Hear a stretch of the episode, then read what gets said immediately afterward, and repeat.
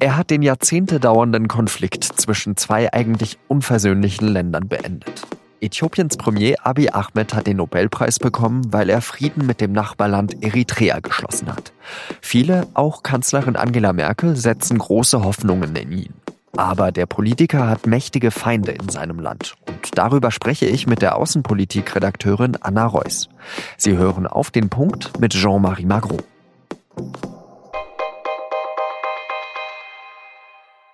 Es ist eine komische Situation für Berit Reis Andersen, die Vorsitzende des norwegischen Nobelkomitees. Gerade hat sie erklärt, dass Äthiopiens Premier Abiy Ahmed den Friedensnobelpreis erhält. Aber sie konnte ihn noch gar nicht erreichen. So if he is watching me now, I would just convey my warmest congratulations. Es ist eine kleine, aber keine wirklich große Überraschung, dass Abiy Ahmed den Friedensnobelpreis bekommt. Die Buchmacher hatten vor allem die schwedische Schülerin und Klimaaktivistin Greta Thunberg ganz oben auf dem Zettel. Aber auch der Name von Abiy Ahmed wurde immer wieder genannt. Der Premierminister von Äthiopien ist seit eineinhalb Jahren im Amt. In dieser Zeit hat er ein unglaubliches Reformtempo vorgelegt. Er hat Oppositionelle aus dem Gefängnis entlassen. Er hat die Wirtschaft mehr für internationale Investoren geöffnet und er hat verbotene Parteien wieder zugelassen. Vor allem aber hat er Frieden mit dem Nachbarland Eritrea geschlossen, mit dem Äthiopien seit Jahrzehnten im Konflikt stand. In seinem Land genießt er große Sympathien. In Äthiopien spricht man von einer Abiy-Mania. T-Shirts mit dem Gesicht von Abiy Ahmed sind ein Verkaufsschlager. Und bei mir im Studio ist jetzt die Außenpolitikredakteurin Anna Reuss, die vor allem über Afrika in der Süddeutschen Zeitung schreibt. Anna, Abiy Ahmed wird ja oft mit Obama verglichen. Woher kommt dieser Hype um ihn? Als Abiy Ahmed Premierminister wurde, sind die Leute auf die Straße gegangen in Addis und da haben Leute gerufen, Abiy Ahmed ist unser Wunder. Er ist angetreten und hat den Versuch unternommen, einen quasi autoritären Staat sukzessive zu demokratisieren. Und da hat er zum Beispiel Dissidenten im Ausland ermutigt, zurückzukommen. Er hat politische Gefangene freigelassen. Er hat zum Beispiel auch sein Kabinett mit Frauen paritätisch besetzt. Da ist er nicht der erste Afrikaner, aber das gilt schon als was sehr Besonderes. Wenn Abiy Ahmed jetzt eben mit dem Nobelpreis geehrt wird, würdest du sagen, das ist gerechtfertigt?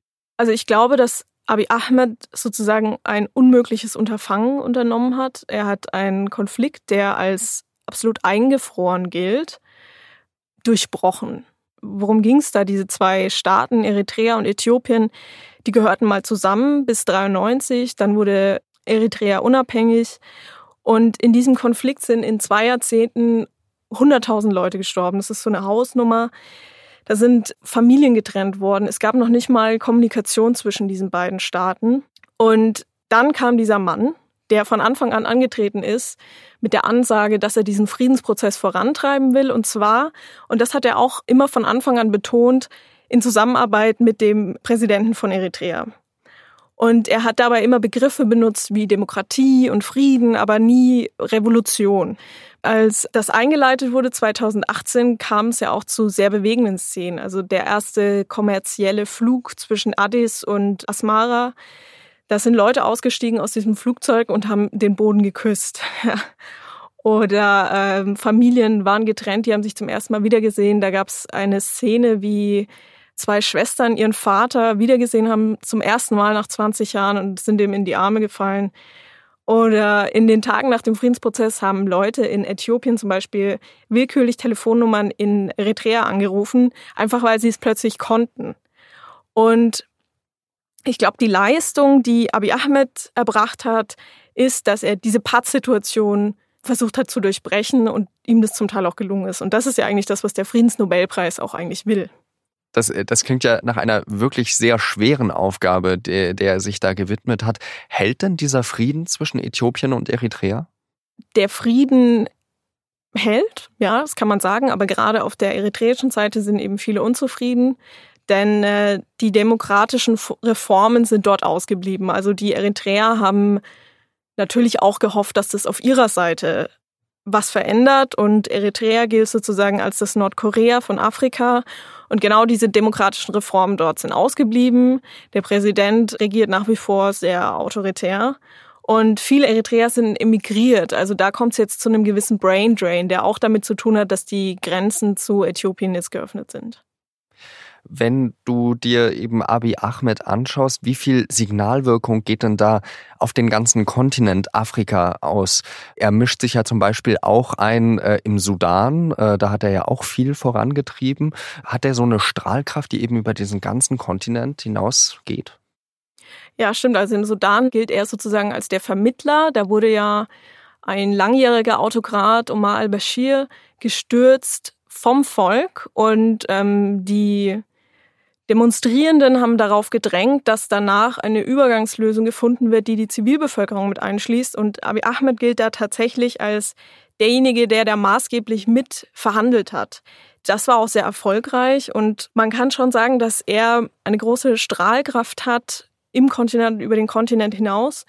Und ich glaube, dass die Entscheidung des Nobelkomitees auch deshalb wichtig ist, weil es sozusagen die Entscheidung den Blick auf Afrika lenkt und zeigt, dass dieser Kontinent unterschiedlich ist, divers und auch zeigt, dass es aus mehr besteht als unseren westlichen Klischees, sondern dass es eben da auch demokratische Reformer gibt. Ist denn Abiy Ahmed in Äthiopien selbst unumstritten? Also er ist durchaus umstritten. Es kam eigentlich schon 2018 zu Ausschreitungen. Er ist auch nur knapp einem Anschlag entkommen. Und ähm, in diesem Jahr gab es einen Putschversuch, einen mutmaßlichen. Und es gibt eben abtrünnige Generäle, die ihn ja beseitigen wollen, sage ich mal. Und es liegt eben auch daran, dass Äthiopien ein Vielvölkerstaat ist. Es sind sehr komplexe Ethnien und jetzt muss Abiy Ahmed eben auch beweisen, dass sein Reformkurs, der ja natürlich auch dazu geführt hat, dass die staatliche Kontrolle so ein bisschen abnimmt, dass das jetzt nicht einen Bürgerkrieg ermöglicht. Nelson Mandela wurde ja zum Beispiel recht spät mit dem Friedensnobelpreis ausgezeichnet. Abiy Ahmed steht ja eigentlich am Anfang seiner Karriere, ist noch relativ jung. Kommt dieser Nobelpreis zur richtigen Zeit? Ist das die Bestätigung, die er jetzt braucht? Man muss schon auch sehen, was dieser Friedensprozess leistet.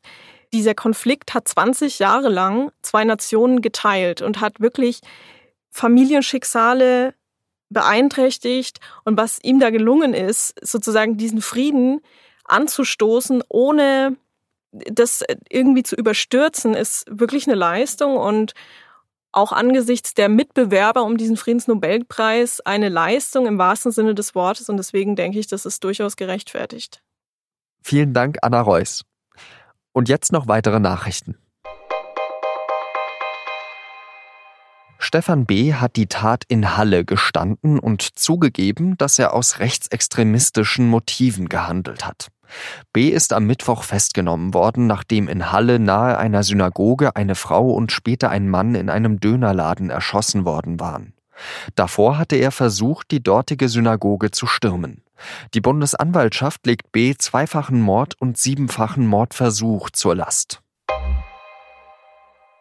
Boris Johnson kann offenbar auch anders. Anscheinend hat der britische Premier mit seinem irischen Amtskollegen Leo Varadkar ein ziemlich gutes Gespräch geführt, in dem es vor allem um die Frage der irischen Grenze ging.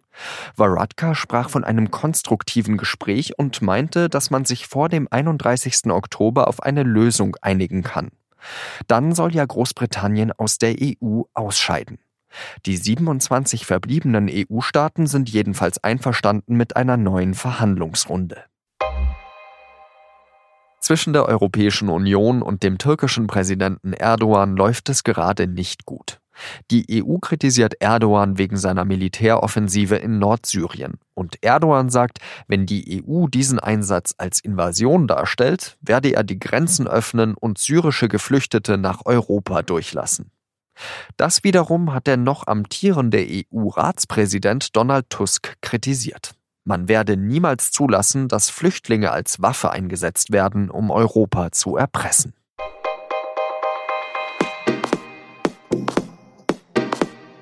Sieben Kandidatenduos sind noch im Rennen um den SPD-Vorsitz und an diesem Samstag beenden sie ihre Vorstellungstour. Aber wissen die Damen und Herren überhaupt, worauf sie sich da einlassen? Acht ehemalige SPD-Vorsitzende waren bereit, mit SZ-Reportern über Freud und Leid ihres Jobs zu reden. Das Ergebnis lesen Sie in der Wochenendausgabe der Süddeutschen. Wenn Sie ein Digitalabo haben, schon an diesem Freitag ab 19 Uhr. Das war's in dieser Woche mit Auf den Punkt. Redaktionsschluss war 16 Uhr. Ihnen ein entspanntes Wochenende und Adieu.